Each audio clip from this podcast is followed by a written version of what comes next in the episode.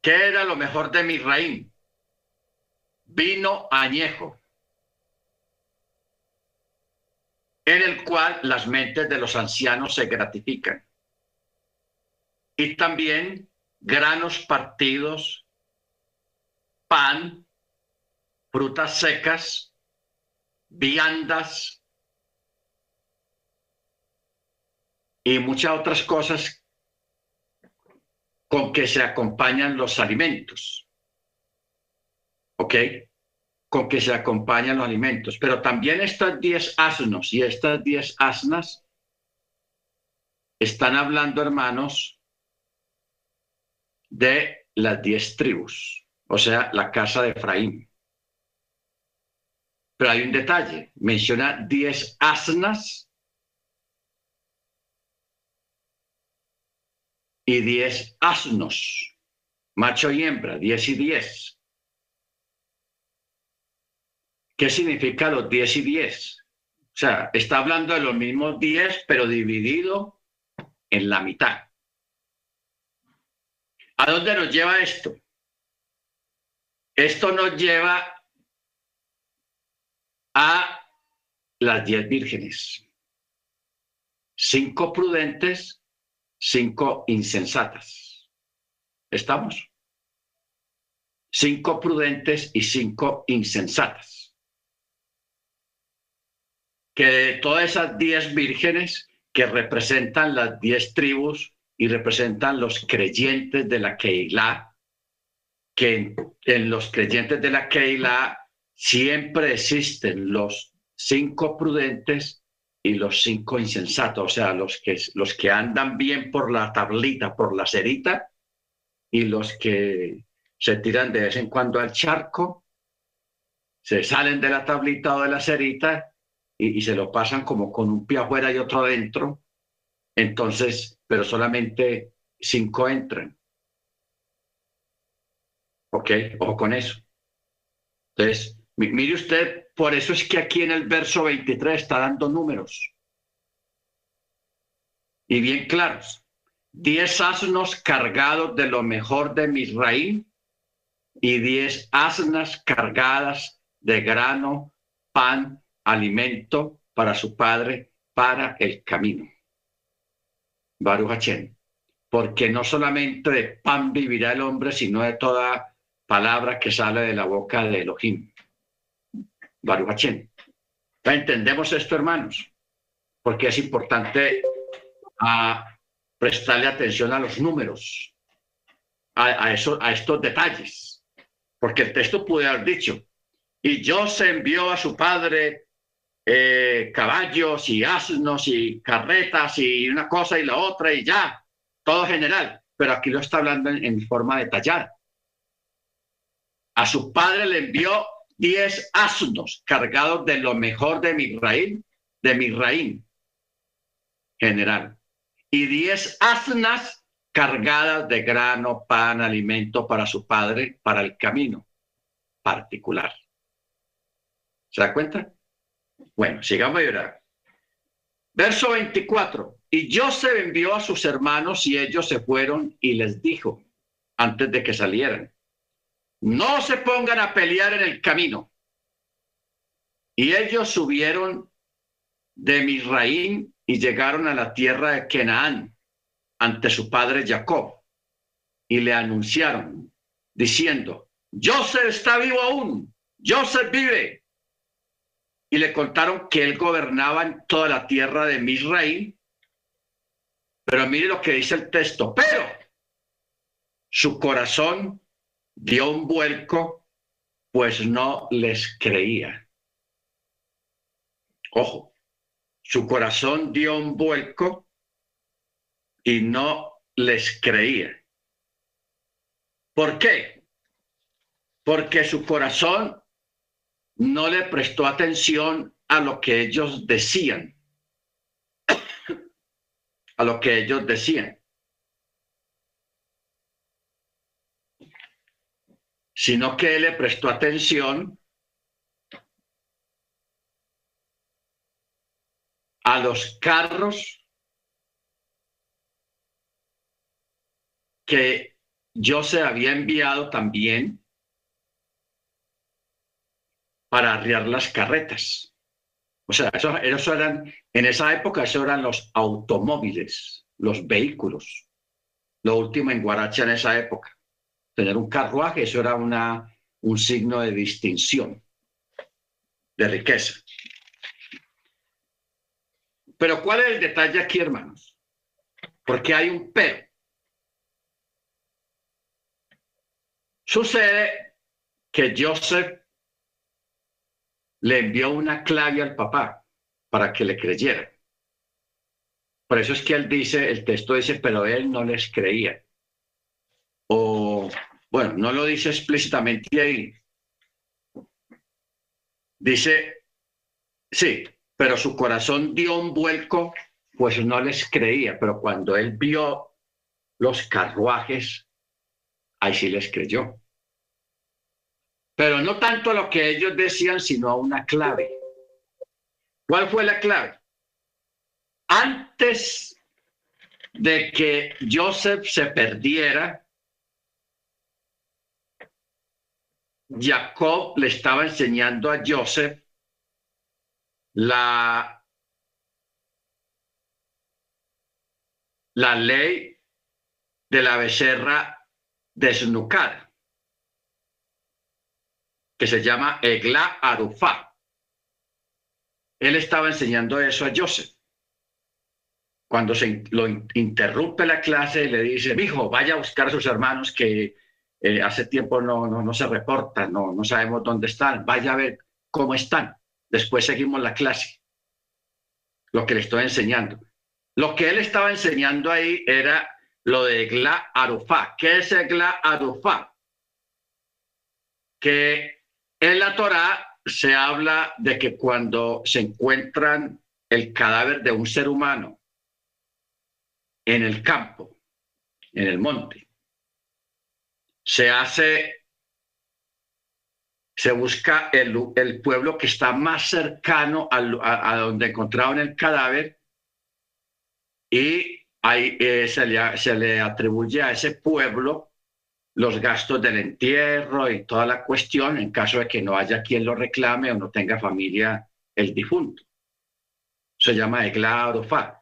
Pero como no se descubrió el asesino, ni quién lo mató, ni nada, eso quedó en un misterio, entonces los sacerdotes tenían que hacer una ceremonia, que era la becerra desnucada. Llevaba una becerra cerquita a, donde dice, los ancianos y jueces de la ciudad más cercana deben de tomar una becerra y desnucarla mientras declaran, nuestras manos no derramaron esta sangre y nuestros ojos no lo vieron. O sea, ¿qué fue lo que no vieron? ¿Quién mató al, al difunto? Entonces, esta becerra es llamada Egla Arufá, expresión, expresión que literalmente significa la becerra desnucada. Entonces, como eso era un secreto entre el papá y Joseph, entre Jacob y Joseph, entonces Joseph se acordó de aquel momento antes de salir a buscar a sus hermanos, que era lo que el papá le estaba enseñando de la Torá, del Egla Arufá. Entonces le manda unas becerras. Cuando Jacob se asoma y ve las becerras, él entendió el mensaje de Joseph. Y él dijo, sí, es verdad. Es Joseph. ¿Ok? O sea, son claves. Entre personas muy allegadas entre sí, siempre existen ese tipo de claves y de ese, esos señales esos vocabularios que solamente se entienden entre ellos. ¿Ok?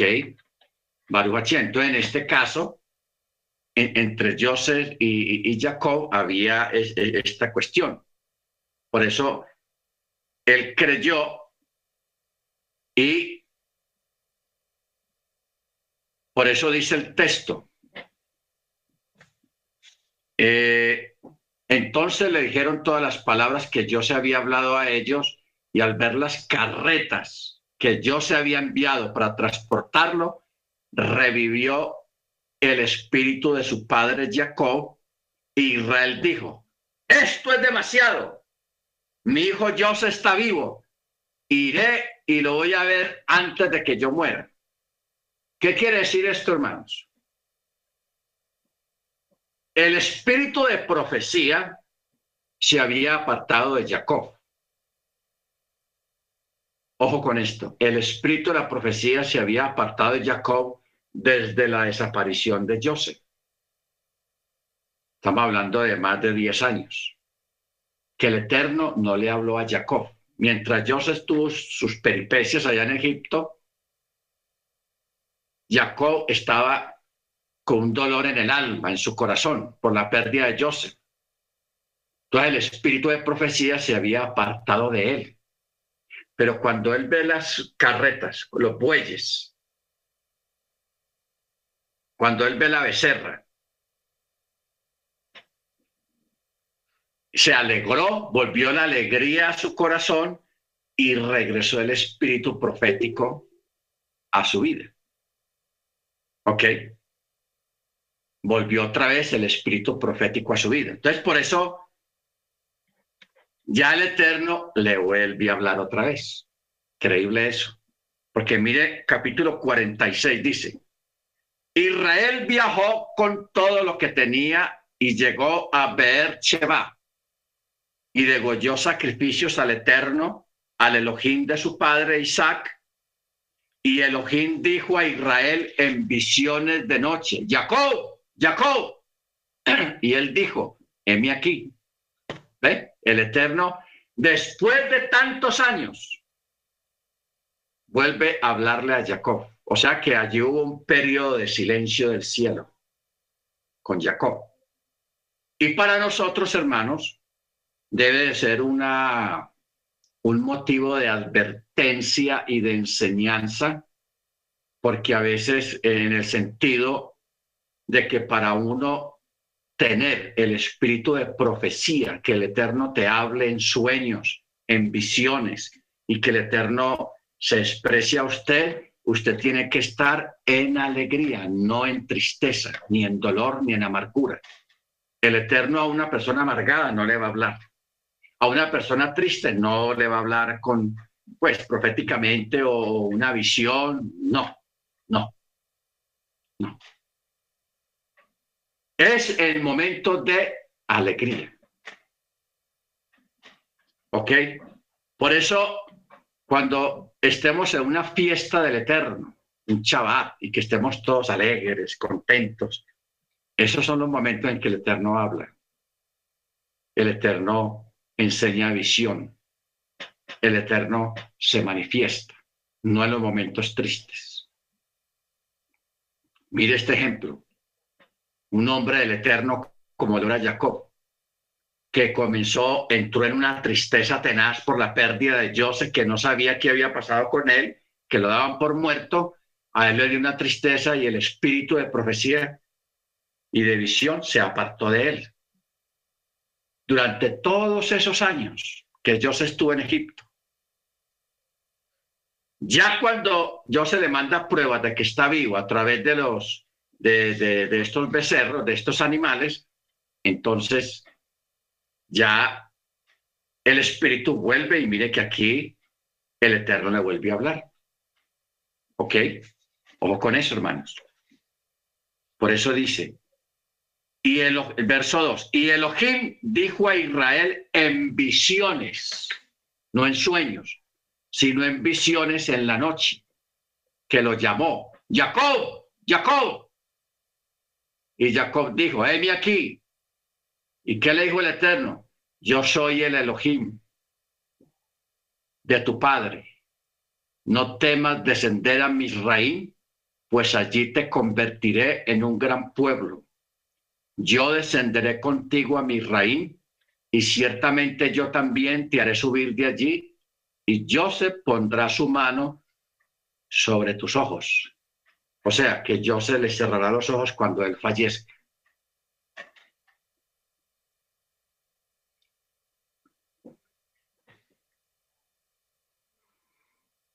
Tenaz, tenaz.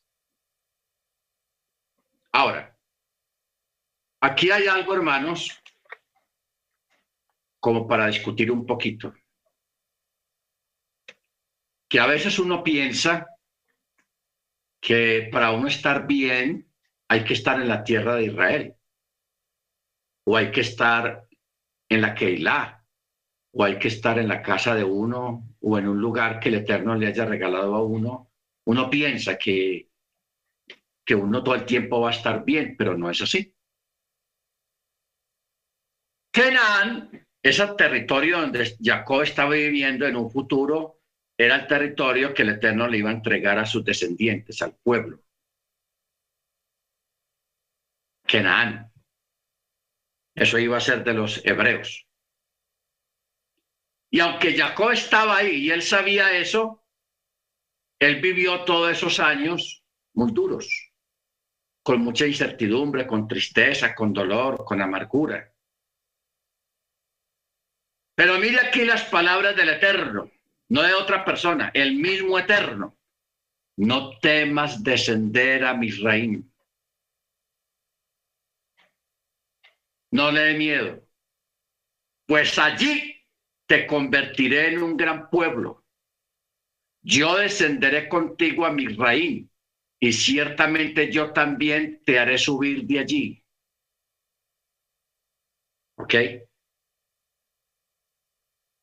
Nosotros, hermanos, vivimos como en un Egipto, rodeados de paganos, de gente idólatra, de gente que no practica Torah. Mas, sin embargo, el Eterno nos está bendiciendo y nos ha guardado y nos va a guardar y nos va a seguir bendiciendo. Pero va a llegar un momento en que Él nos va a sacar de acá y nos va a llevar a la tierra cuando la tierra esté lista, o sea, Jerusalén. O sea, todo esto es un prototipo. Porque que el Eterno le diga a Él, el mismo Eterno le diga, no temas descender a Egipto, que yo voy a estar con ustedes, allá te voy a bendecir y allá te voy a levantar como un gran pueblo. ¿Ok? O sea, nosotros muchas veces, hermanos, estamos en la comodidad del lugar donde estamos. Y estamos bien, estamos cómodos y nos sentimos bendecidos, pero el Eterno a veces nos mueve el piso para que nosotros salgamos. Para que nosotros salgamos porque Él nos quiere llevar a otro lugar y allí Él nos va a bendecir. ¿Ok? Pero hay que entender las señales del Eterno. Amén. Baruch Entonces, de pronto usted en este momento se sienta bien donde esté y el Eterno quiere removerlo de ahí porque te quiere llevar a otro lugar, te quiere llevar a otro nivel. Y sepa y entienda que el Eterno está y estará con usted. ¿Ok? Baruch Verso 5. Y Jacob se levantó de ver Sheba y los hijos de Israel transportaron a su padre Jacob así como a sus pequeños y a sus mujeres en las carretas que el faraón había enviado para transportarlo. Tomaron sus ganados, las riquezas que habían amasado en la tierra de Canaán y llegaron a Misraim. Y Jacob y toda su descendencia con él, sus hijos, sus nietos con él, sus hijas y sus nietas, y toda la progenie trajo con él a Misraim. Esto, hermanos, debió ser un fenómeno, porque los carros que fueron enviados y los 20 asnos y asnas, entre asnos y asnas 20, cargados de, de cosas, debió ser un fenómeno y la gente se debió de asustar o de sorprender, especialmente en Canaán, de ver que carros reales, porque eran carros reales, no eran carritos así de, desde los, de los 70 o de los 80 viejitos, no eran carros reales de faraón. con el sello real de Faraón. O sea, hay que mirar esto, hermanos, con, con buena vibra. Jacob, aunque era un hombre importante, allá en Canaán, el Eterno hizo otra lilla con él. Le dio más importancia, más realce, cuando la gente ve que llega a la casa de Jacob semejantes carros reales, toda aquella comida, todo aquello. Y Jacob no tiene que ir montado en un asno y caminando a, Egipto, no, llegó elevado. El Eterno lo elevó a él y a toda su familia y llegaron en, esa aliyah, en esa, en esa elevación, llegaron a Egipto, hermanos. Esto es impresionante. Bendito sea el nombre del Eterno. ¿Ok? Entonces ya a partir del verso 8 comienza a relatar los nombres de los hijos de Israel que llegaron a Egipto.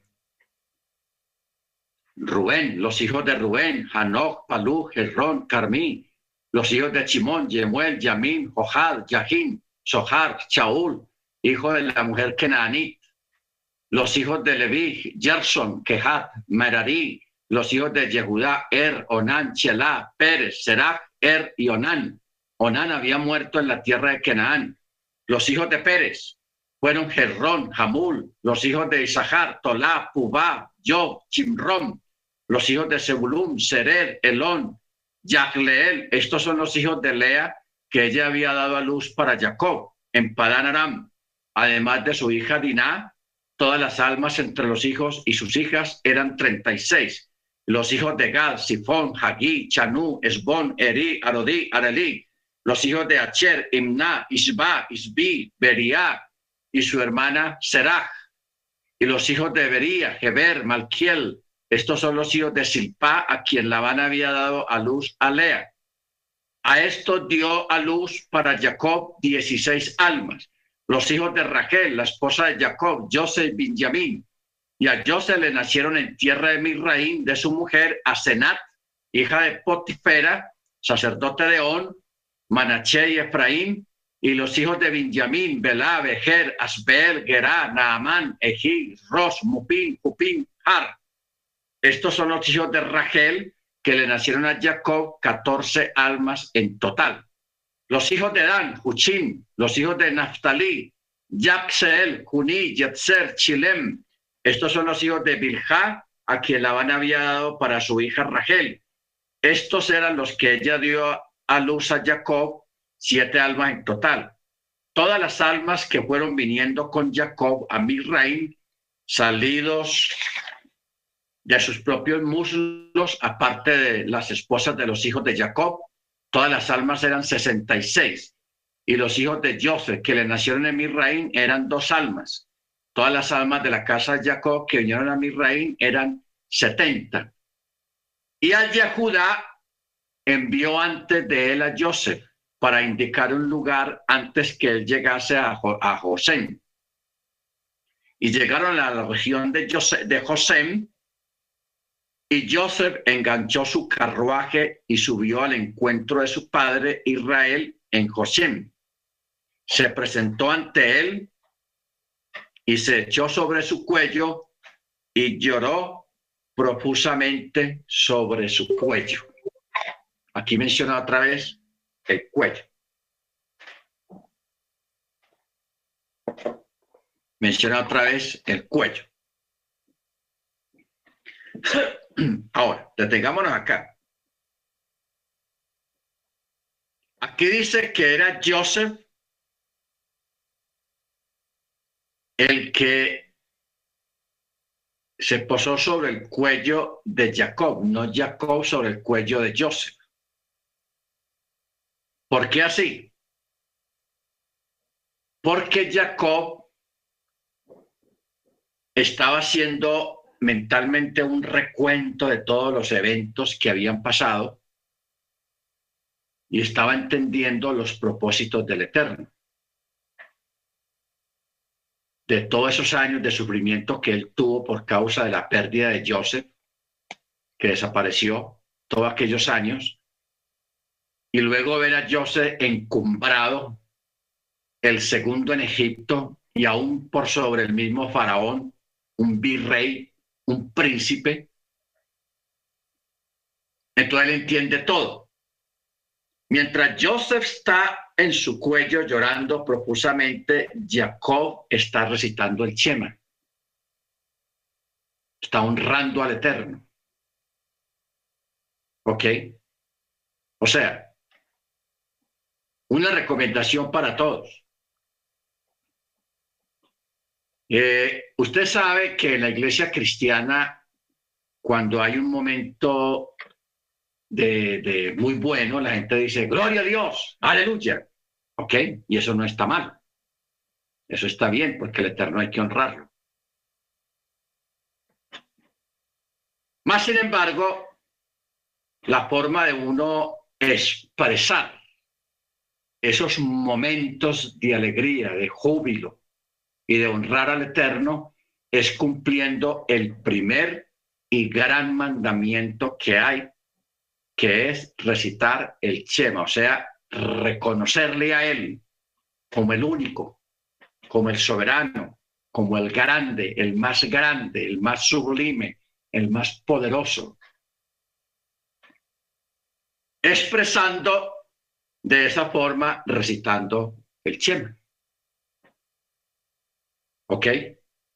Baruch Hashem.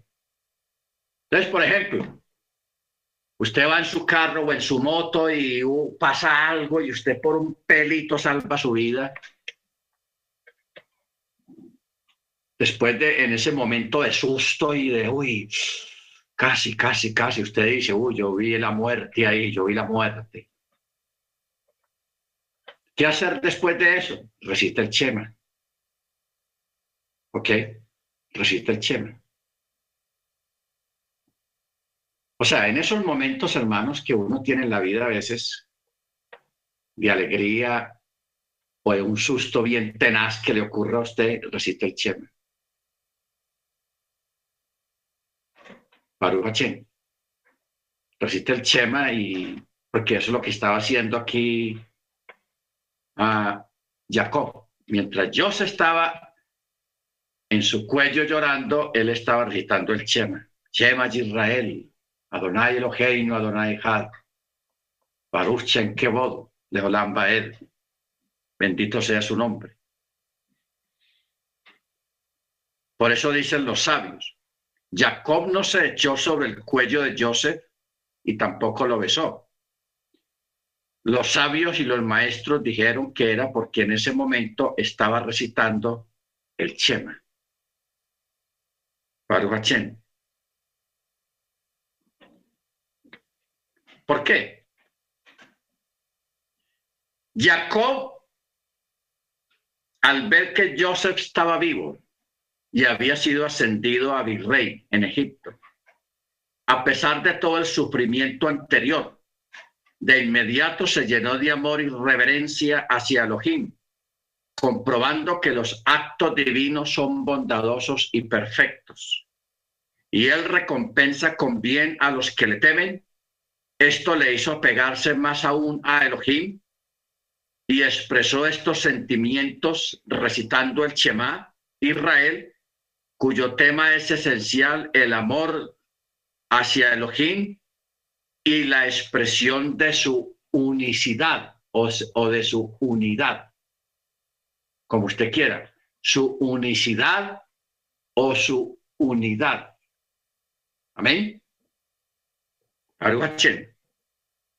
Bendito sea el nombre del Eterno. Entonces Israel dijo a Joseph, esta vez puedo morir después de haber visto tu rostro, pues aún vives. Y Joseph dijo a sus hermanos y a la casa de su padre, subiré y anunciaré al faraón y le diré, mis hermanos y la casa de mi padre que estaban en la tierra de Kenaán han venido a mí. Los varones, o sea, mis hermanos, son pastores de ovejas, ya que siempre fueron hombres de ganado y sus rebaños y de sus ganados, así como todo lo que poseen, han traído consigo. Entonces Dios se les dice a sus hermanos, mire lo que les dice.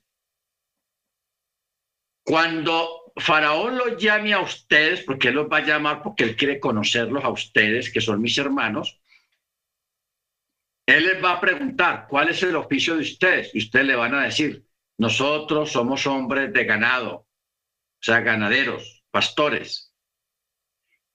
Desde nuestra juventud y hasta ahora, tanto nosotros como nuestros padres, para que ustedes se asienten en la región de Goshen ya que abominación es para mi reino todo pastor de ganado. O sea, en, en, Egipto era una abominación pastorear ganado. Era un trabajo ingrato, un trabajo desagradable para ellos. Y se les dijo que dijeran eso a Faraón, porque Faraón de pronto quisiera escoger a los más fuertes de los hermanos de Joseph para eh, ponerlos en su ejército, volverlos soldados y estén en otro ambiente más diferente, de pronto más desagradable. Mientras que si todos estaban juntos en Gosén, arriando ganado, pastoreando el ganado, iban a estar juntos y no iban a estar en otro ambiente más diferente y de pronto más áspero para ellos. Este Joseph era tenaz capítulo 47. Entonces Joseph vino y lo anunció a Faraón y dijo, mi padre y mis hermanos con su rebaño y sus reses y toda su propiedad han venido de la tierra de Canaán. He aquí que están en la región de Goshen. Y de una parte de sus hermanos tomó a cinco varones y los presentó ante Faraón. A mí me da risa, hermanos. ¿Por qué? Porque los cinco que él trajo eran los más flaquitos. Él no llevó los, los que eran acuerpados y estaban bien trozos, no. Llevó a los más flaquitos, de, los más débiles de los hermanos. Cinco. Entonces el faraón dijo a sus hermanos, ¿cuál es el oficio de ustedes? Y ellos dijeron al faraón, somos pastores de rebaño, cada uno de tus siervos, tanto nosotros como nuestros padres y dijeron al faraón, para morar temporalmente en esta tierra hemos venido, porque no hay pastura para los rebaños de tus siervos, pues grave es el hambre en la tierra de Canaán. Y ahora, por favor, permite que tus siervos asciendan a la tierra de Gochem. Y Faraón habló a Joseph diciendo, tu padre y tus hermanos han venido a ti, la tierra de mi reina está delante de ti en lo mejor de la tierra, haz asentar a tu padre y a tus hermanos que se asienten en la tierra de Gochen, y, y, si sabes que entre ellos hay hombres diestros, nombra a los mayorales de ganado sobre lo que me pertenece. Amén. Luego Joseph trajo a su padre Jacob y lo presentó ante el faraón, y Jacob saludó al faraón y el faraón dijo a Jacob, ¿cuántos son los días de los años de tu vida?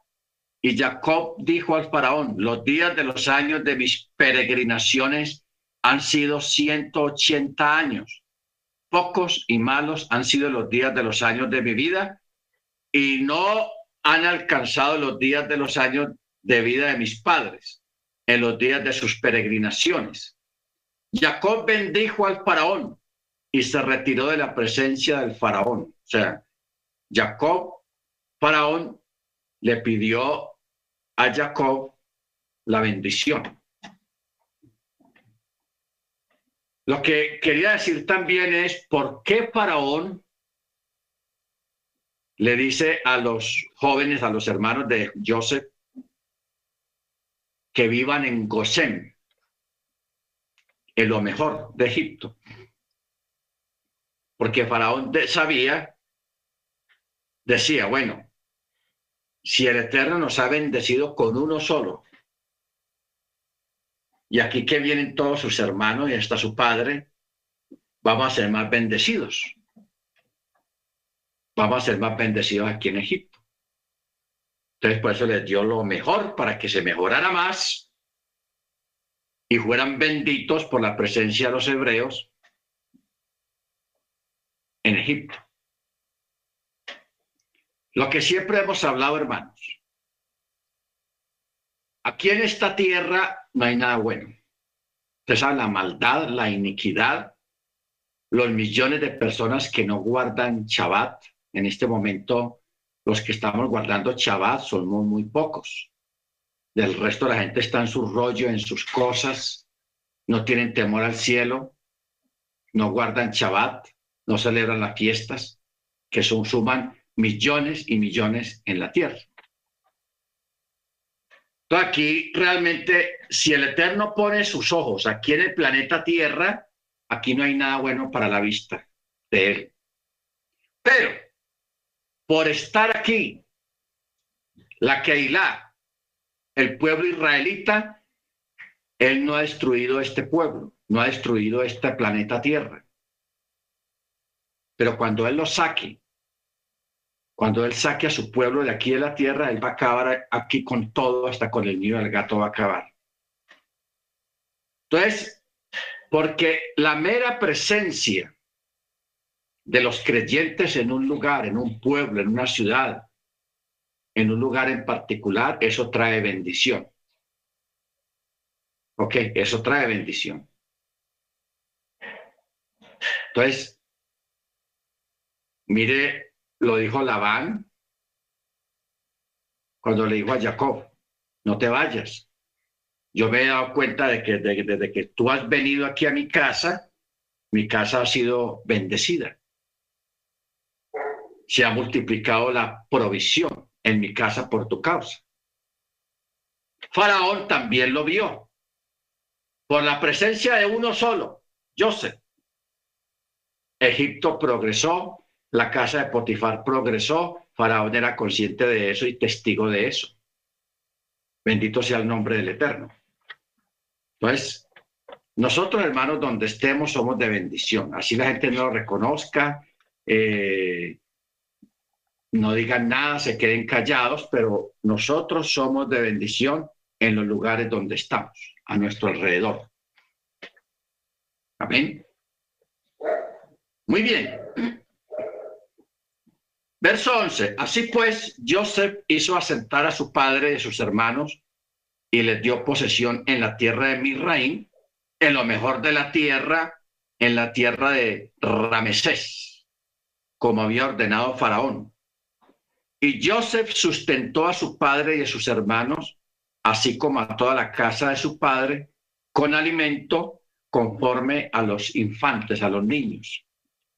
Y no había pan en toda la tierra, pues la hambruna era muy grave y languideció la tierra de Misraín, así como la tierra de Canaán, a causa de la hambruna. Y José recolectó todo el dinero que se hallaba en la tierra de Misraín y en la tierra de Canaán a cambio de comida que compraban, y José trajo todo el dinero a casa de Faraón. O sea, a causa de la hambruna, la gente que tenía dinero guardado, con ese dinero compraron comida, pero como eran, son cinco años que faltaban, la hambruna se arreció. Entonces, a la gente se le acabó el dinero.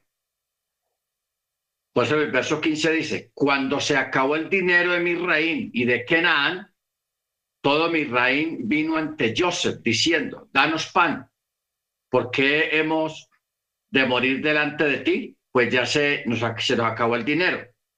Entonces yo se les dijo, traigan sus ganados y yo les proveeré a cambio de sus ganados en caso de que ya no tengan dinero.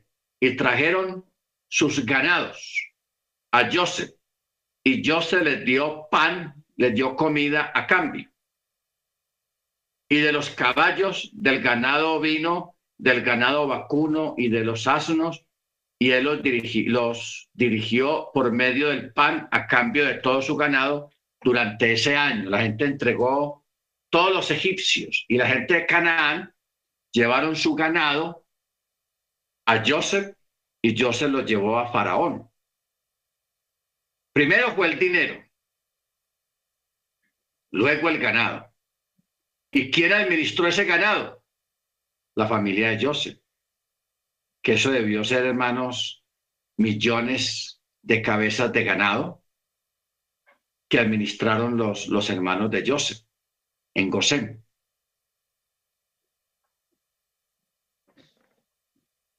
Y cuando se terminó ese año y se terminó la comida, la gente volvió a él otra vez y le dijeron, no negaremos a mi señor que ya se agotó el dinero y el ganado de animales, el cual pasó a ser para mi señor. No ha quedado nada delante de mi señor, salvo nuestros cuerpos y nuestra tierra. ¿Por qué hemos de morir ante tus ojos, tanto nosotros como nuestra tierra? Cómpranos a nosotros y a nuestra tierra a cambio de pan, y nosotros y nuestra tierra seremos siervos de Faraón y proporciona semillas para que vivamos y no muramos, y la tierra no quede desolada. Así pues, Joseph, a través de títulos de propiedad, adquirió toda la tierra en Misraim para el faraón, pues los Misraim vendieron cada uno su campo, ya que se había agravado sobre ellos el hambre, y así toda la tierra pasó a ser del faraón. Esto es tenaz, hermanos, esta situación. Que el Eterno nos libre. Porque a través de la historia han habido hambrunas en el mundo. Han habido hambrunas. Pero, eh, digamos, hambrunas locales. Yo recuerdo en los años 80 la hambruna que hubo en, en Etiopía, en África, que hay donde más hambrunas han habido. Eh, en Corea del Norte también hubo una hambruna. Esto fue en los 90. Yo recuerdo eso. Que murieron millones de norcoreanos. Entonces el dictador que había allá, el papá del que hay ahora, él abrió la boca y él dijo, a los países de afuera que, que tengan hambre. Entonces, los países pues se volcaron a llevarles comida, pero ya había muerto mucha gente. También en la época de Stalin hubo una hambruna en Rusia. Hubo una hambruna ya en, en Rusia Ah, luego, en, en fin, han habido hambrunas locales en diferentes países, unas provocadas por el hombre y otras simplemente sequías que se lo pasan meses y meses y meses y meses y no, no cae una gota de agua. Porque cuando hablamos de hambruna no es que no haya dinero, dinero hay, pero no hay que comprar no hay nada que se pueda comprar, así haya dinero. Eso es peor. ¿Ok?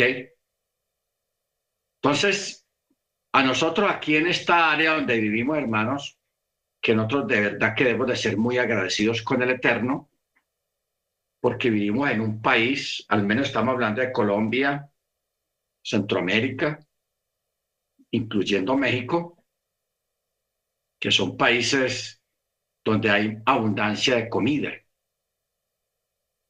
Y no hemos tenido sequías largas.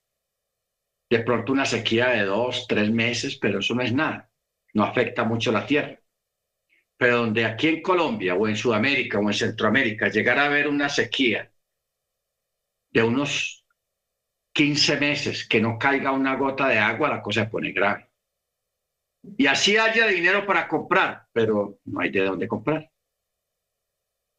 Entonces, esto pasó en esa región, en todo Egipto, incluyendo Canaán. Canaán. O sea, estamos hablando de parte de África hasta Irak. o hasta el río Éufrates, donde hubo esa hambruna en esa época de Joseph en Egipto, y estamos hablando de siete años de abundancia, siete años de escasez, de hambruna, de sequía. Y siete años es mucho tiempo, hermanos. De verdad que es mucho tiempo. Por eso, como decía hace un momento, hay que darle gracias al Eterno porque nosotros no, no sabemos lo que es el hambre. Pues hambre, hambre eh, en, en estas circunstancias y bajo estas condiciones no lo hemos pasado.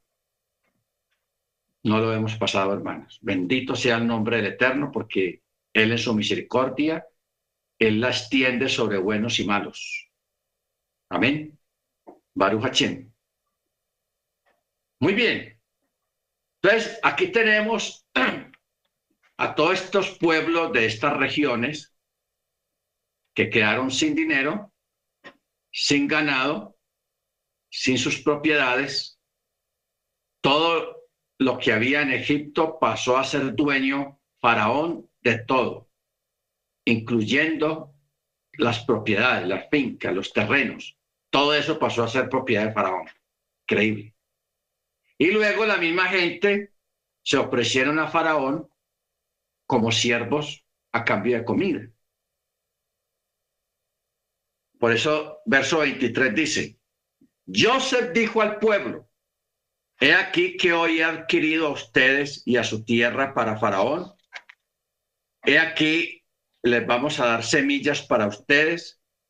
Siembren la tierra, pero sucederá que en las cosechas darán una quinta parte al faraón y las cuatro partes restantes serán para ustedes, para la siembra del campo y para alimentar a ustedes y a los que estén en sus casas para que coman sus infantes. Y ellos dijeron, nos has dado vida, hallemos gracia en los ojos de mi Señor y seremos siervos del faraón. Y Joseph lo instituyó como estatuto hasta este día sobre la tierra de Misraim. Para el faraón será el quinto, solo la tierra de los sacerdotes no fue para faraón los que quedaron excluidos de esta normativa fueron los sacerdotes paganos de Faraón. ¿Por qué? Porque Faraón les había destinado una partida diaria a los sacerdotes, entonces los sacerdotes no tuvieron necesidad de, ofrecerse como esclavos o como siervos de Faraón, ellos no fueron cubiertos bajo esa ley. Bendito sea el nombre del Eterno. Ahora, Aquí tenemos, hermanos, una, lo que llamaríamos una forma de que hoy en día ha ocurrido eso, pero en otra forma. Que un dictador, que un presidente, como sea, como se le llame, a través del hambre y las necesidades, se adueña de las personas y de sus propiedades. Pero yo quería que miráramos aquí, hermanos, un texto en este mismo capítulo, en el verso 20 y 21.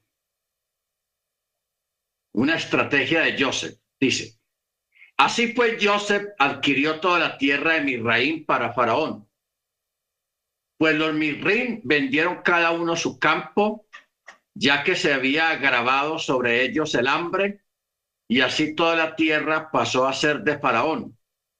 Y al pueblo Joseph lo hizo trasladar a las ciudades desde un extremo de la frontera de Misraín hasta el otro extremo. ¿Qué fue lo que hizo Joseph aquí, hermanos? Mire este Joseph como era de, de tenaz.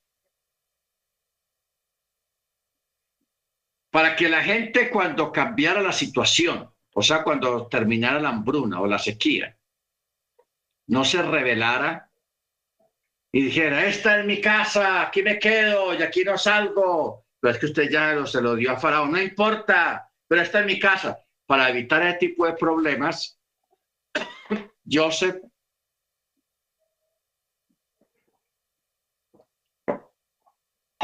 a todos los egipcios que vivían, por ejemplo, en una ciudad, los movió para otra ciudad. Y los que estaban en la otra ciudad, cuando envió a estos, los movió para otra ciudad. O sea, los fue rotando para que la gente se desapegara de sus propiedades. Se desapegara. Entonces, por ejemplo, sacaba los de una ciudad y los llevaba para otra y les daba dónde dormir, dónde vivir, etcétera, etcétera. Y luego los que vivían en esa ciudad los sacaba de ahí para otra, entonces empezó a rotarlos varias veces, de modo que la mayoría de los egipcios les tocó andar por todas las ciudades del país de Egipto, rotándolos para que la gente se fuera desapegando. Y como el gobierno era el que lo sostenía, entonces había una dependencia gubernamental. Una dependencia gubernamental. Y la gente no empezara después a pelear por, por lo que tenía antes de la hambruna. Pero también Joseph lo hizo de esta manera para que los egipcios no ridiculizaran, ni se burlaran, ni amedrentaran, ni persiguieran, ni hicieran malos comentarios acerca de los hebreos, o sea, de su, de su gente. Porque mire que Joseph movió a todos los egipcios, pero no movió a su familia que estaba en Gosén. ¿Por qué? Porque aquí da un nombre, no sé si ustedes captaron que hubo un nombre, está en el verso 11, capítulo 47, verso 11, dice, así pues, Joseph hizo asentar a su padre y a sus hermanos y les dio posesión en la tierra de Misraim, en lo mejor de la tierra, en la tierra de Ramesés. Ramesés.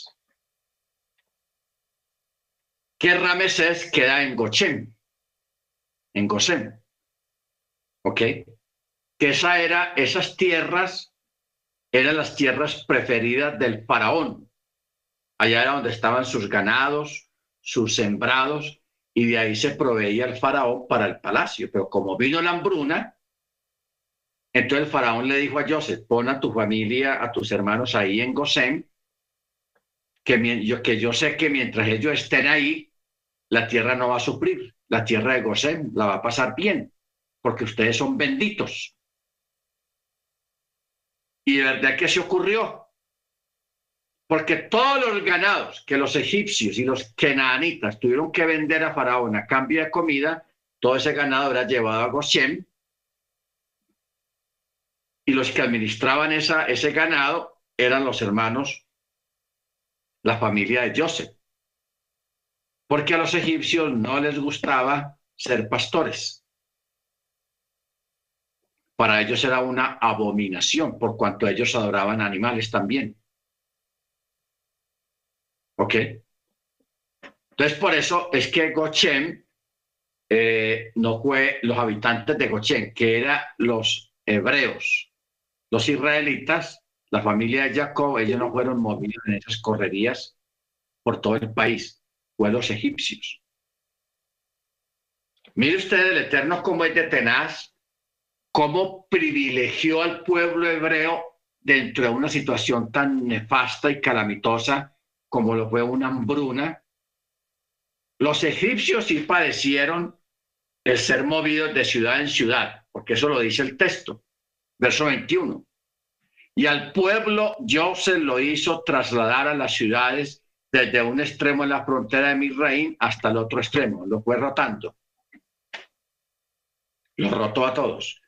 Pero a los únicos que no rotó fueron a los sacerdotes de On, de, a los sacerdotes de los templos paganos y al pueblo hebreo, la familia de Joseph. A ellos no lo rotaron. Eso es, hermanos, tenaz. El Eterno es tenaz. Baruch Ahora, hoy en día se presentan este tipo de situaciones, pero de otra forma. Se han presentado a través de, sistemas políticos, de dictaduras, de fascismo, de formas gubernamentales que se levantan, donde tratan, empobrecen la gente para crear una dependencia de la gente hacia el gobierno, crear una dependencia, que la gente dependa del gobierno. Entonces el gobierno se convierte como en un benefactor y así de esa manera controlan a la gente más fácil. Por eso hoy en día nosotros, hermanos, tenemos que tener cuidado con este tipo de cosas, porque cuando hablamos de libertad, hablamos libertad de, de moverse, libertad de pensamiento, libertad de practicar una fe, libertad de uno comer lo que uno quiere, dependiendo de los recursos que uno tenga, libertad de vestirse como uno quiere, libertad de, comprar lo que uno quiere, el color que uno quiera. Esas son libertades básicas, hermanos, que el Eterno le ha dado al ser humano. Pero cuando entran este tipo de movimientos donde coartan o cortan las libertades de las personas, hay que tenerle cuidado a eso. ¿Ok? Hay que tenerle cuidado.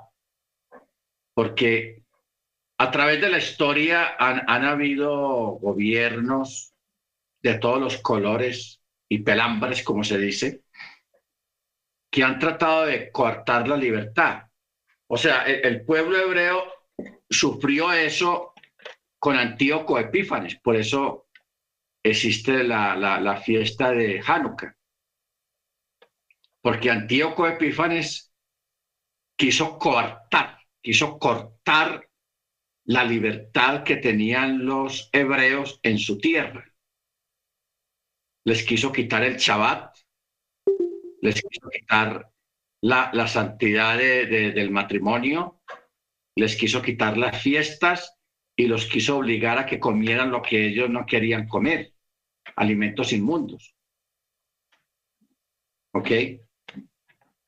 Entonces, cuando se levanta un gobierno o un gobernante o un dictador o lo que sea a tratar de coartar, de cortar las libertades de las personas, abra los ojos, hermanos, porque eso, eso no es del eterno. Eso no es del eterno. El eterno es tan maravilloso y tan grande que Él es eh, promotor de la, de la libertad. ¿En qué sentido Él es promotor de la libertad? De que el sol sale sobre buenos y malos.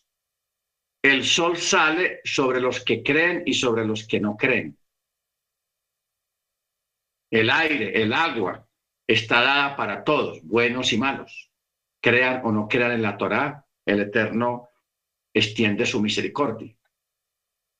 Si fuera por nosotros, hermanos, nosotros celosamente diríamos, no, que llueva sobre donde están las casas de los hermanos, o las fincas de los hermanos, o las cosechas de los creyentes, pero son los que no creen, esos paganos y esa gente que no cree, que no llueva, que haya sequía, que se mueran, que se vayan. Así sería nuestra forma de pensar humanamente. Pero el Eterno, en su misericordia, él hace extensiva su misericordia sobre todos, buenos y malos. ¿Ok? Bendito sea su nombre. Por eso es que la, misericordia del Eterno no la podemos entender. No la podemos entender, hermanos. Porque Él hay bendiciones que Él derrama sobre todos, buenos y malos, creyentes, no creyentes, ahí está extensiva su misericordia. Y es algo que nosotros no entendemos. Pero ya a nivel de, de particular en cada persona, a través de la Torá, ahí sí el Eterno pues hace una, una diferencia.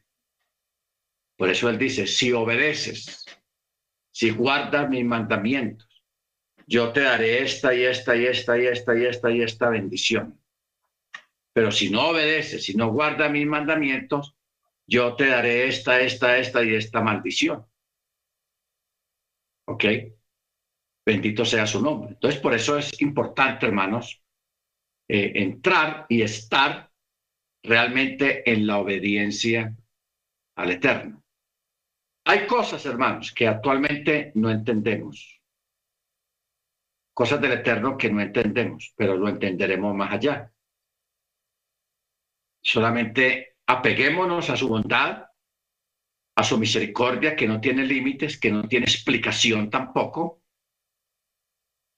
Y avancemos hacia adelante cada uno de nosotros, solamente creyendo y esperando en Él, manteniendo esa fidelidad y manteniendo esa esperanza, porque la esperanza es lo que nos sostiene, la esperanza es la que nos guía, la esperanza es la que nos da esa solidez, esa fortaleza y nos ayuda a recibir lo que es nuestro. Baruch bendito su nombre. Entonces, cuando uno mira las estrategias de Joseph a favor de su pueblo, eh, uno pues puede pensar muchas cosas de que aquí hay discriminación, de que aquí hay una cosa y la otra, etcétera, etcétera. Pero yo creo y pienso que es algo muy natural de que cada cual quiera preservar, quiera bendecir, quiera cuidar a los suyos. Así como nosotros tenemos ese espíritu innato en nosotros, asimismo el Eterno también tiene ese espíritu innato sobre su pueblo, sobre los suyos, sobre su gente. Amén. Entonces, ¿Qué es lo importante acá? De que nosotros reconozcamos de que nosotros somos pueblo del Eterno. Y como tales, debemos de vivir en esa confianza, en esa fe y en esa esperanza y no desconfiar. Cuando venga la prueba, cuando venga la sequía, cuando vengan esos momentos difíciles y duros de escasez, no pensar de que el Eterno nos ha abandonado, simplemente son procesos y eventos que pasan con un propósito. ¿Ok? Que pasan con un propósito. Tenía que haber una hambruna para poder que Joseph se reencontrara con su familia. ¿A través de qué? Una hambruna. Sea, cosas complicadas, cosas difíciles. ¿Ok? Mire usted cómo son las cosas del Eterno. Entonces, cuando a nosotros nos toque, hermanos, vivir o pasar alguna situación, no desconfíes de la bondad del Eterno ni de su voluntad, que detrás de todo evento que ocurra en nuestras vidas hay un propósito de parte del cielo. Amén. Hay un propósito de parte del cielo. Como decíamos ahora, que si alguien tiene en su mente desplazarse a otro lugar e irse para otro lugar, porque hay unas circunstancias que usted ve, que de pronto otros no las vean, pero usted sí las ve, es porque el Eterno te está diciendo, es hora de, de moverse. ¿Ok? Es hora de moverse. Pero que todo sea, hermanos, dentro de la voluntad y el entendimiento con el Eterno. Amén. Entonces, por eso, en el verso, estamos en el capítulo 47, en el verso 25 dice, y ellos dijeron a Joseph, nos has dado vida, o sea, por usted hemos sobrevivido hallemos gracia ante los ojos de mi Señor y seremos siervos del faraón. Y Joseph lo instituyó como estatuto hasta el día hasta este día sobre la tierra de Misraim. Para el faraón será el quinto. Solo la tierra de los sacerdotes no fue para faraón. Así pues, Israel se asentó en la tierra de Misraim, en la tierra de Gochen, y tomaron posesión de ella y fructificaron y se multiplicaron mucho. La, la palabra ajes, entre cuyas acepciones se cuenta agarrar, asir, aferrar, como el verbo ojeset, agarrando. Sin embargo, aquí su sentido no es literalmente agarrar, sino que por extensión indica un asentamiento permanente en una tierra y la toma de posesión de ella. O sea, los hebreos con el tiempo tomaron posesión de la tierra de Goshen. Y el Eterno lo determinó de esa manera para que el pueblo durante un tiempo en ese exilio allá en Egipto estuvieran bien. Amén, estuvieran bien, no le faltara nada.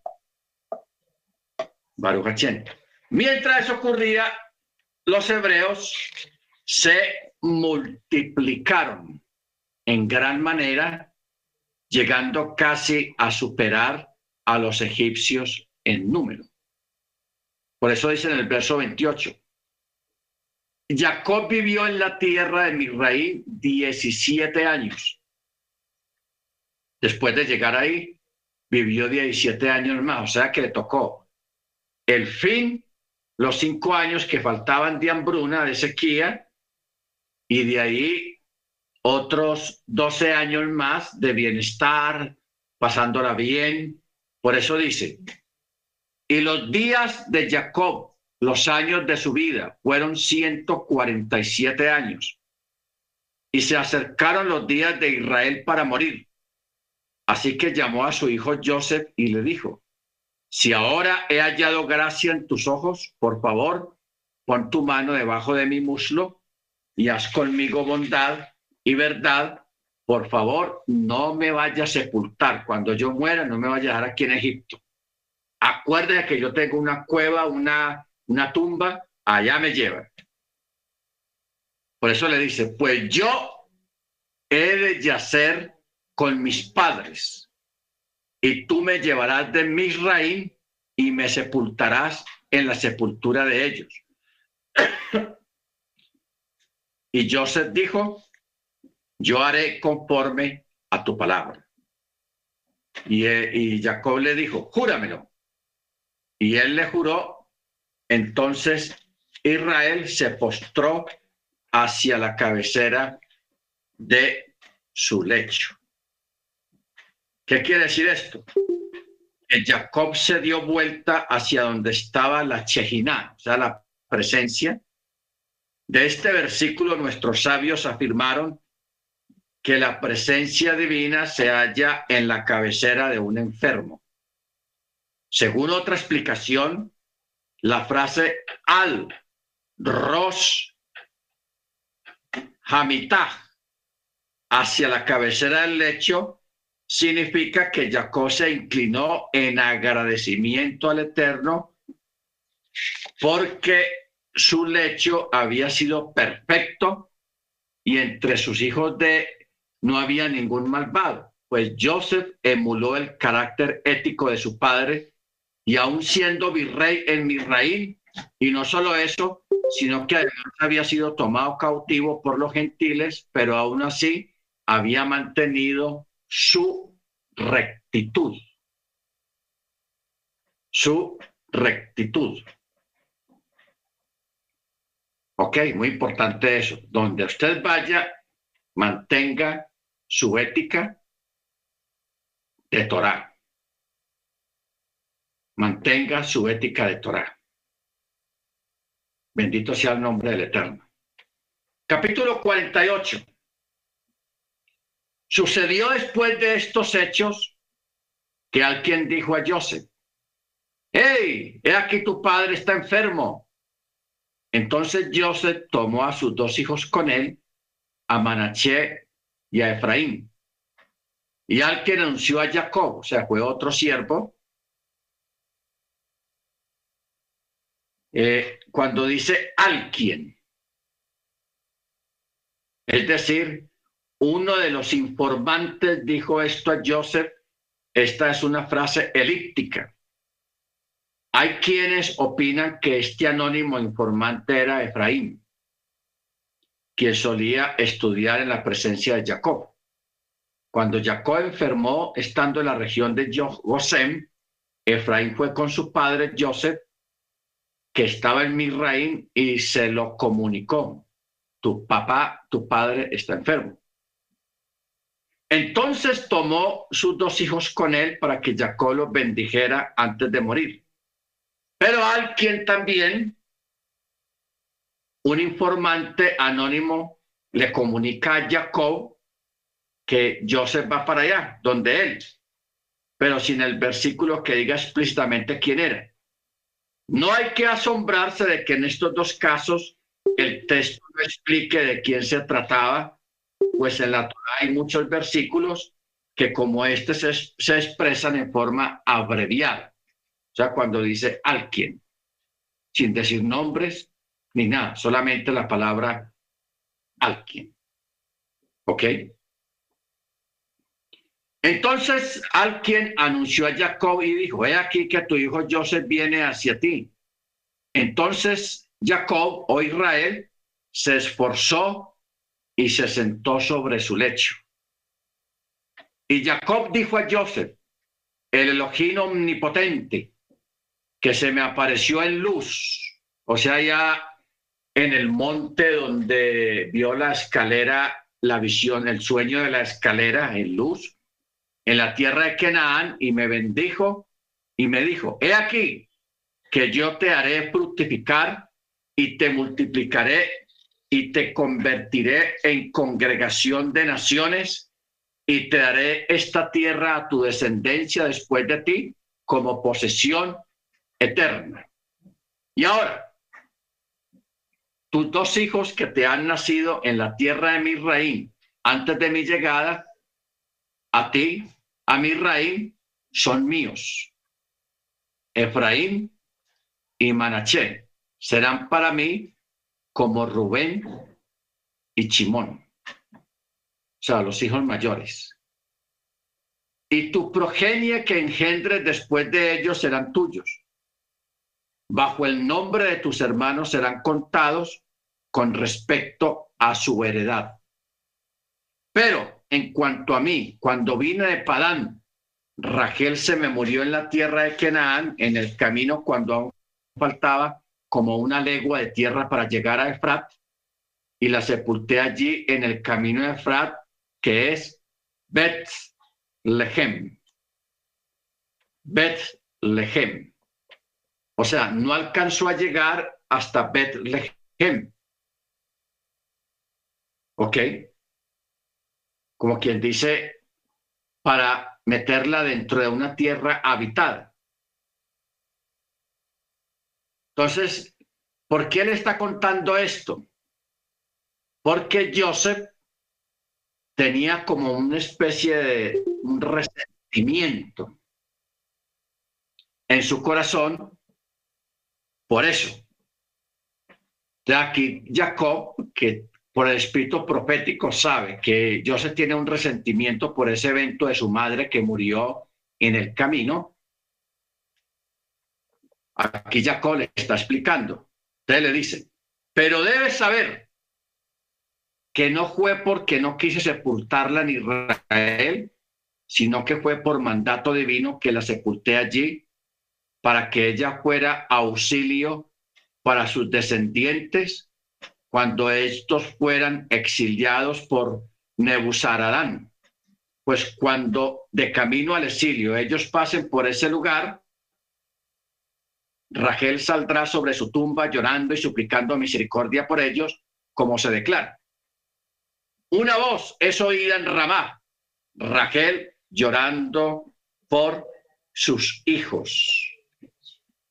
Esto está en Yirmeyahu 31, 14. Vamos a mirar.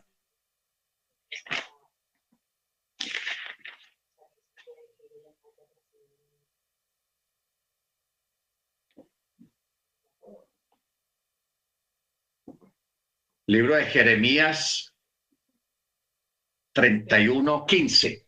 En una Biblia está el 14, en otra está el 15. No hay problema. Dice, así dice Yahweh, voz que fue oída en Ramá, lamentaciones y amargo llanto. Es Rachel que lamenta por sus hijos y se niega a ser consolada porque sus hijos perecieron. Ok. Este texto de, de Jeremías 31, 15 el Eterno había decretado que Raquel no fuera sepultada junto con Jacob en la tierra de Macpelá, que en un sentido espiritual esto se debió a que el mérito de Raquel era necesario para que el exilio de Israel eventualmente terminase. Rachel era la esposa principal de Jacob y en cierto sentido el eje que unificaba a toda la familia. Esta cualidad suya de unificación sería necesaria más adelante para permitir que los judíos se unificasen y regresasen a la tierra. Entonces, eh, ustedes ven, por ejemplo, que los evangelios, cuando ocurrió la matanza de los niños, el evangelista, él usa este texto de Jeremías para ese evento de la muerte de los niños en Bethlehem. ¿Por qué? Porque acordémonos que Rachel fue sepultada antes de llegar a Bethlehem, en el camino, entre dos ciudades. Fue sepultada Rachel. Y en Bethlehem, que fue donde nace Yeshua, años más adelante, ahí fue donde Herodes ordenó matar, asesinar a todos los niños de dos años para abajo. Entonces, el evangelista usa esta profecía. Voz que fue oída en Ramá, lamentación y amargo llanto, es Rachel, no que Rachel está llorando porque ella estaba muerta, pero está hablando de las madres en Bethlehem, en, Ra que sí están llorando de verdad por la muerte de sus infantes, de sus niños, de, un año para abajo. ¿Ok? Por eso dice, es Rachel que lamenta por sus hijos y se niega a ser consolada porque sus hijos perecieron. O sea, eso es una alegoría, no es literal. No es literal. Porque eh, Jacob aquí prácticamente está profetizando el exilio de Israel a Babilonia, realizada por un general de Nabucodonosor, Nebuchadnezzar cuyo nombre era Nebuzaradán. Eh, Nebuzaradán, que fue el que se encargó. Mire usted que este relato de Nebuzaradán no está en la Torá, no quedó incrustado. Está en otros libros. ¿Qué fue lo que pasó? El rey de Babilonia, guiado por el Rúa, por el Eterno, mandó invadir a Israel, a Judea. Hubo una guerra, pero el, ejército babilónico era más grande, más entrenado. Todos los, la mayoría de los israelitas murieron. El templo fue destruido. Sacaron los tesoros de ahí, quemaron el templo, quemaron todas las casas, derribaron las murallas y lo mejorcito de los judíos, de los israelitas, se los llevaron como esclavos a Babilonia, que ahí fue donde comenzó el exilio de los 70 años de Daniel, los 70 años. En ese recorrido, mire usted cómo es de tenaz esto y por qué está escrito esta profecía acá, en Jeremías 31, 15 o 14. En ese recorrido para Babilonia, los esclavos pasaron por ahí, por Belén, pasaron cerquita de ahí por Ramá. Entonces, dice, cuando el camino al exilio, ellos pasan por ese lugar, había una leyenda Dice, Rachel saldrá sobre su tumba llorando y suplicando misericordia por ellos, como se declara. Mire usted, hermanos, cómo son las cosas, cómo prevalecen hasta el día de hoy. Usted sabe que en México incluso hay una canción que se llama La Llorona, que eso viene de una leyenda. Aquí en Colombia también existe la leyenda de la Llorona. Y en muchos países, si usted va a Europa, allá también hay una leyenda que tiene otro nombre, pero habla de una mujer que llora en las noches, que son leyendas. Pero esas leyendas, hermanos, tienen una, un origen y es lo de Rachel. Lo de Rachel. ¿Ok? O sea, cuando Israel, la casa de Israel, las diez tribus salen al exilio, tienen eso en la mente. Entonces, a donde fueron llevados, llevaron la historia y se crea a, base de la historia de Rachel. Eh,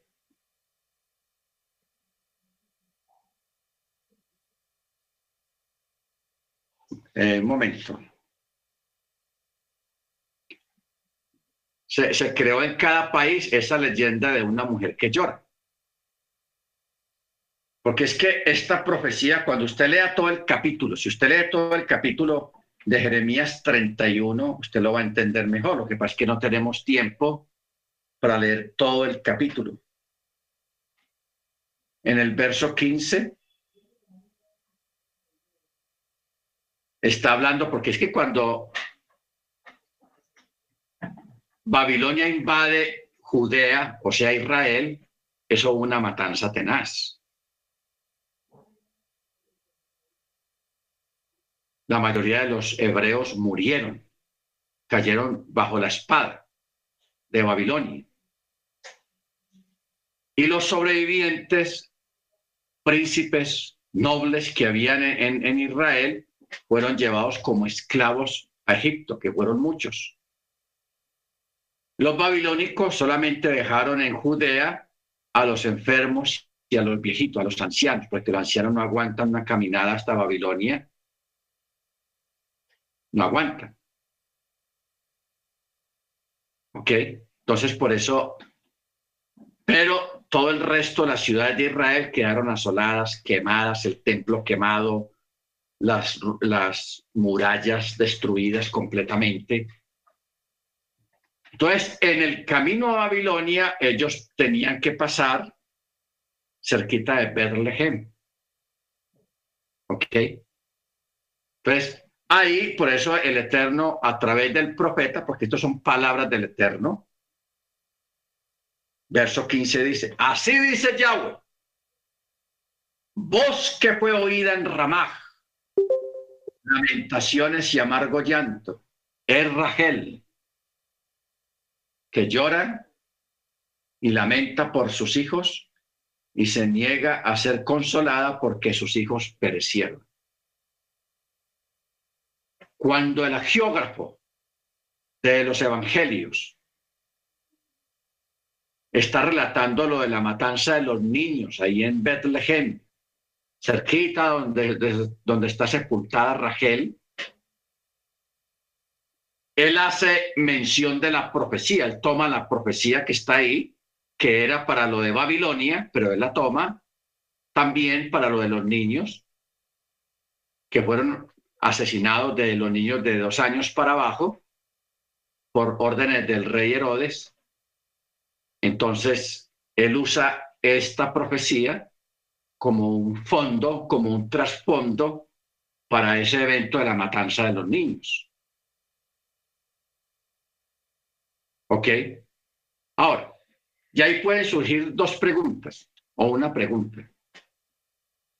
Esa profecía fue escrita para lo de los niños asesinados por, por en el tiempo del nacimiento de Yeshua o la profecía fue para los exiliados cuando iban para Babilonia, porque el contexto que hay en todo el capítulo fue para lo de Babilonia. Es que el que profetizó antes de que aconteciera el evento del exilio a Babilonia durante 70 años fue Jeremías. Es más, cuando Jeremías les profetizó eso a los judíos y, al rey hebreo israelita que había en esa época, les dio rabia porque todo estaba bien. Dijeron, no, usted no está deseando males. Y a Jeremías lo cogieron, hermanos, por órdenes del rey y lo tiraron a un, a un foso, a una alcantarilla. Lo que pasa es que ahí dice elegantemente el foso, pero eso era las aguas negras de, de, Jerusalén. Lo tiraron allá.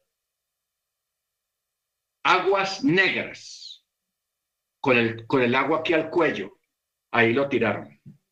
No para que muriera, sino como un castigo. Entonces el Eterno usó a un, a un guardia que ni siquiera era israelita, era de raza negra. El Eterno lo usó y él lo tiró un lazo y sacó a, a Jeremías de allá de ese lugar y lo llevó para que se limpiara y se cambiara la ropa. Porque esa misma noche, hermanos, llegaron los babilónicos, los babilonios a Judea, a Jerusalén, cumpliéndose lo que Jeremías les había profetizado. Una copia de ese rollo que Jeremías había escrito de la profecía desde el sitio de Babilonia, lo llevaron a Babilonia y allá estando en Babilonia, muchos años después fue que Daniel, el profeta, que estaba en Babilonia, que llegó a Babilonia jovencito, llegó a manos de él el rollo. Y él lo lee y dijo, oh, ¿qué es esto? Entonces él ahí hace esa oración poderosa que está en el capítulo 9 de Daniel, arrepintiéndose y orando por toda su, su gente, porque los judíos hermanos no sabían por qué estaban en Babilonia, qué había pasado, qué les había pasado, porque ese desastre tan grande de, que destruyeran la ciudad de Jerusalén, el templo, ser llevados como esclavos a Babilonia. Ellos no sabían por qué estaba pasando. ¿Por qué? Porque no quisieron creer a la profecía de Babilonia, a lo que le había dicho el profeta Jeremías. Eso es tenaz, hermanos. No creer a los profetas y a los voceros del Eterno. Mire que Daniel vino a, darse cuenta de lo, que realmente pasó a los años de estar él allá en Babilonia. Yo estuvieron 70 años. Tal vez fue 30 años después de ellos haber llegado a Babilonia que, Daniel se da cuenta por qué estaban en Babilonia, por qué el exilio, por qué ese desastre tan grande. Por eso es que la oración que él hizo ahí en el capítulo 9 es una oración pidiendo perdón al Eterno por toda su gente, por lo que había pasado, por la rebeldía y por la dureza de corazón. Baruch Y luego lo otro, hermanos, es las técnicas. Aquí nos damos en cuenta, nos damos cuenta a nivel exegético, la forma como los agiógrafos del Brihadachá escribían sus documentos. Claro, inspirados por el Ruach HaKodesh, pero también usando su, su habilidad y su inteligencia recibida de parte del Eterno para escribir y para hacerlo de una forma consciente, usando profecías, palabras, como decía Yeshua, está escrito, como está escrito. Eso era normal. Y hoy en día nosotros enseñamos también usando la misma técnica, pero ya tenemos algo más ampliado. ¿Por qué? Porque nosotros usamos el Antiguo Testamento y usamos textos del Brihadacha del Nuevo Testamento para ampliar una enseñanza o un mensaje. Bendito sea el nombre del Eterno. Muy bien, hermanos. Eh, vamos a parar acá ya. Quería que termináramos con un comentario, un, un midrash. Eh, este midrash está basado en la oración que hizo el hermano Freddy ahora al inicio de la clase. El hermano Freddy oró siendo consciente de que, y nosotros también, de que en el calendario gregoriano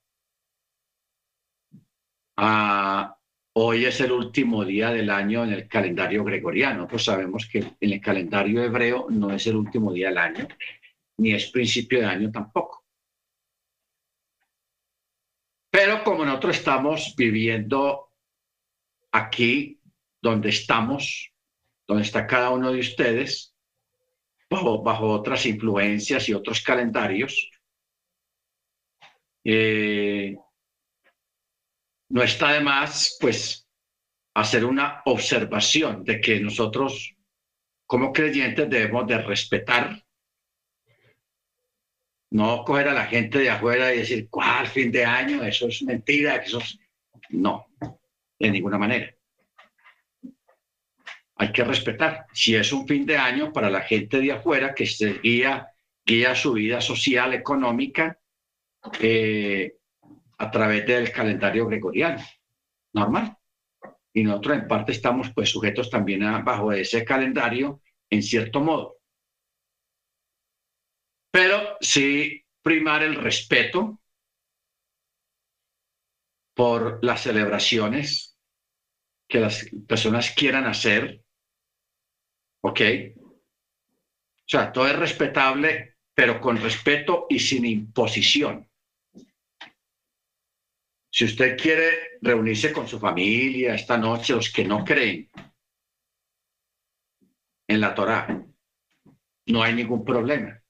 Usted puede acompañar a su familia si usted quiere. Si usted no quiere, tampoco hay problema. ¿Ok? O sea, no, no, es obligatorio. Nosotros sí celebramos el fin de año, es en, en en, en Yom. Eso sí es fin de año y principio de año. Yom Teruah bíblicamente. ¿Ok? Para nuestra fe, para nuestra creencia y lo que dice la Torá. Baruch porque es que nosotros estamos sometidos a, a dos cosas. Por ejemplo, cuando Israel estuvo en Babilonia a los 70 años, ellos tuvieron que someter al calendario babilónico, que no era el mismo calendario hebreo el calendario babilónico era muy diferente, los nombres de los meses y todo eso. Es más, tuvo tanta influencia el calendario babilónico en el pueblo hebreo que hubieron dos meses que fueron los nombres de dos meses que fueron encajados al calendario hebreo. Que eso pues habría que explicar lo que fue lo que pasó porque son nombres malucos. El, mes de Tamuz. Hay un mes que llama Tamuz y el otro no recuerdo bien el nombre, pero eso se podría explicar en un estudio, el por qué empacaron nombres de meses paganos al calendario hebreo, qué fue lo que pasó ahí, cómo fue la vuelta. Bendito el Eterno. Pero todo tiene una explicación, hermanos, para que no nos, no nos fanaticemos ni hagamos comentarios descomedidos acerca de eso, de ninguna manera. Tómelo tranquilo, tómelo suave, que todo en la vida tiene una explicación y todo en la vida pasa por algo. Amén. Eso lo, lo, lo aprendimos en la historia de Joseph. Todo pasa por algo. Bendito sea el nombre del Eterno. Muy bien, hermanos. Entonces vamos ahora a hacer el cierre aquí por de la clase.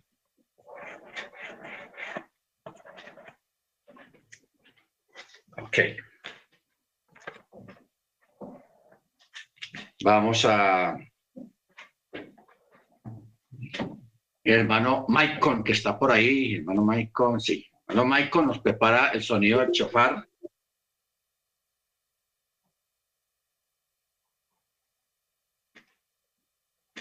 Amén.